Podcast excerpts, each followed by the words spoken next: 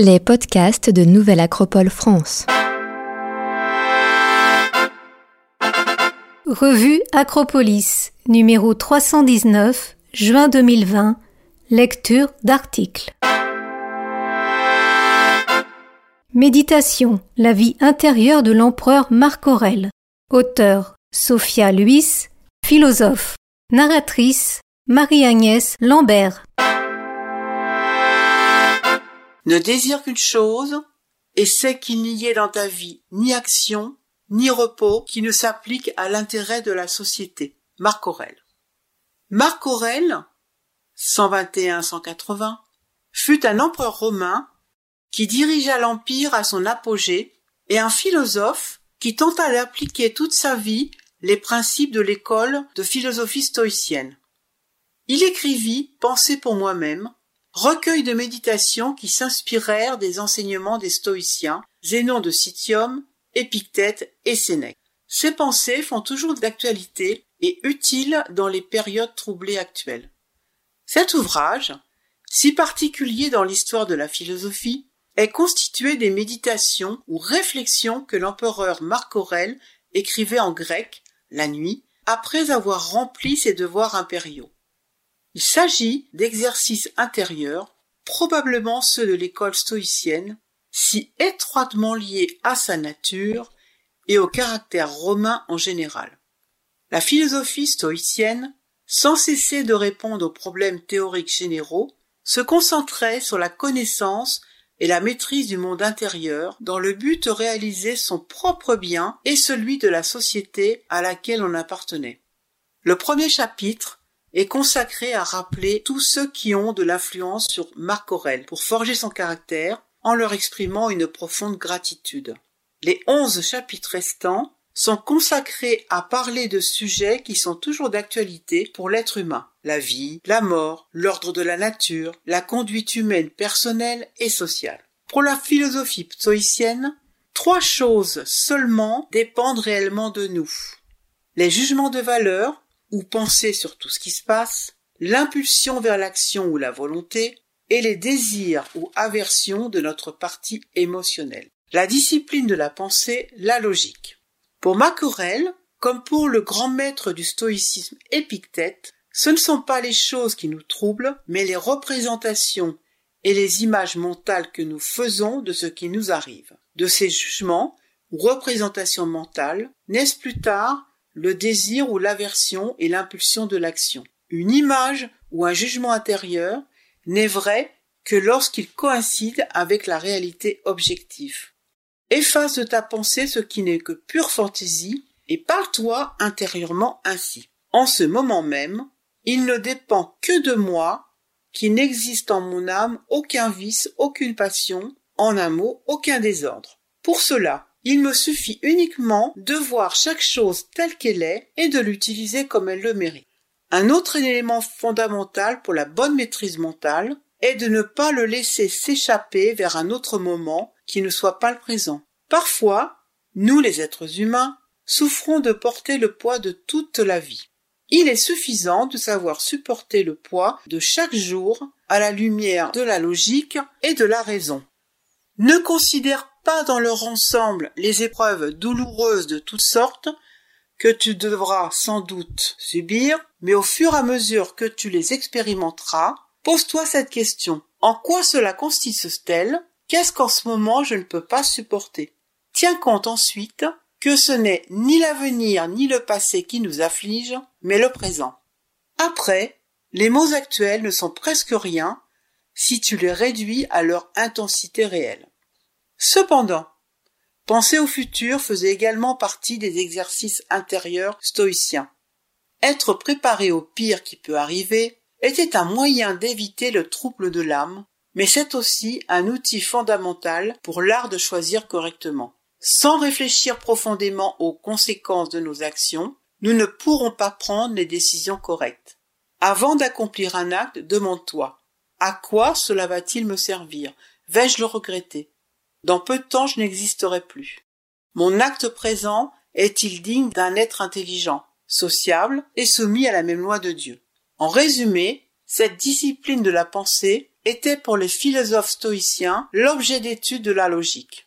Il ne s'agit pas seulement d'apprendre à penser de manière cohérente et en faisant usage de notre qualité la plus élevée, la raison, mais que cette pensée juste, cette logique appliquée, devrait être la racine de nos émotions et de nos actions quotidiennes.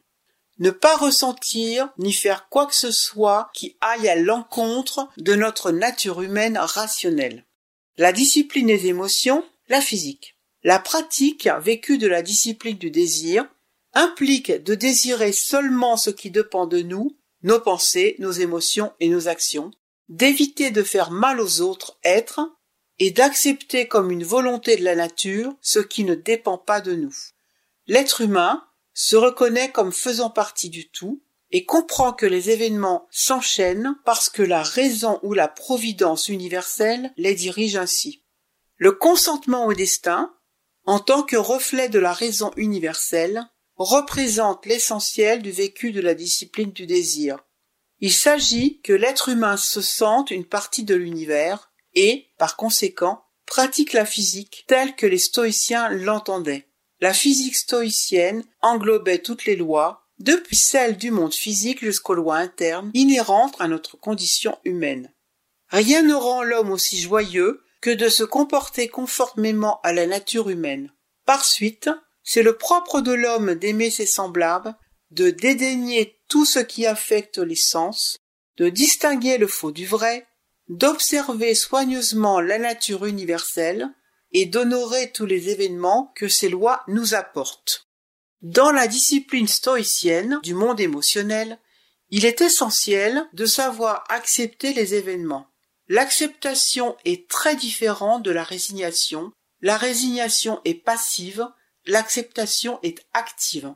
Tout ce qui dépend de nous pour améliorer notre bien propre et celui de l'ensemble, nous le faisons. Mais nous acceptons calmement ce qui ne dépend pas de nous. Si je réalise un acte, je le fais en pensant au bien de l'humanité. S'il m'arrive quelque accident, je l'accepte en gardant à l'esprit qu'il vient des dieux et de l'origine de toutes choses et de tous les événements. La discipline de l'action, l'éthique. L'éthique naît lorsqu'il y a un effort pour unir le monde des meilleures pensées ou des jugements avec les meilleurs sentiments, sublimation du monde émotionnel, et pour les mettre en pratique. L'éthique, c'est penser, ressentir et agir dans la même direction, à condition que tout cela nous humanise, que ta réflexion t'amène à connaître les devoirs que l'esprit t'impose et que tu ne t'écartes sous aucun prétexte de cette étude. Tu as voulu chercher le bonheur. Où est-il donc? Dans la pratique des actions que la nature de l'homme exige. Seulement est bon chez l'homme ce qui le rend juste, modéré, courageux, libre. Et seulement est mauvais ce qui produit en lui l'effet contraire de ses belles qualités. La connaissance est intellectuelle, elle naît de l'étude, de la sagesse, de la conscience de l'unité dans l'action. C'était un art dans lequel Marc Aurèle se distingua. Il préconisait également de porter une attention particulière aux paroles, les paroles étant aussi des formes d'action, elles devaient être aussi le reflet de notre éthique individuelle. Le développement de ces trois disciplines philosophiques, celle de la pensée, celle de l'émotion et celle de l'action, doit aller de pair. Mais parfois, les philosophes stoïciens recommandent de commencer de façon progressive par une discipline émotionnelle sur les désirs et les aversions. Travailler ensuite le monde des actions et des impulsions, et enfin s'efforcer de travailler dans le monde de la pensée ou des jugements. Une vie aspiratrice. Marc Aurèle a été l'un des grands personnages de l'histoire qui l'a transformé. De sa position d'empereur de Rome, au moment de la splendeur maximale et de l'expansion de l'Empire, au-delà de toutes les adversités qu'il a dû combattre, des inondations aux fléaux et aux trahisons, il a pu exprimer également toute sa bienveillance.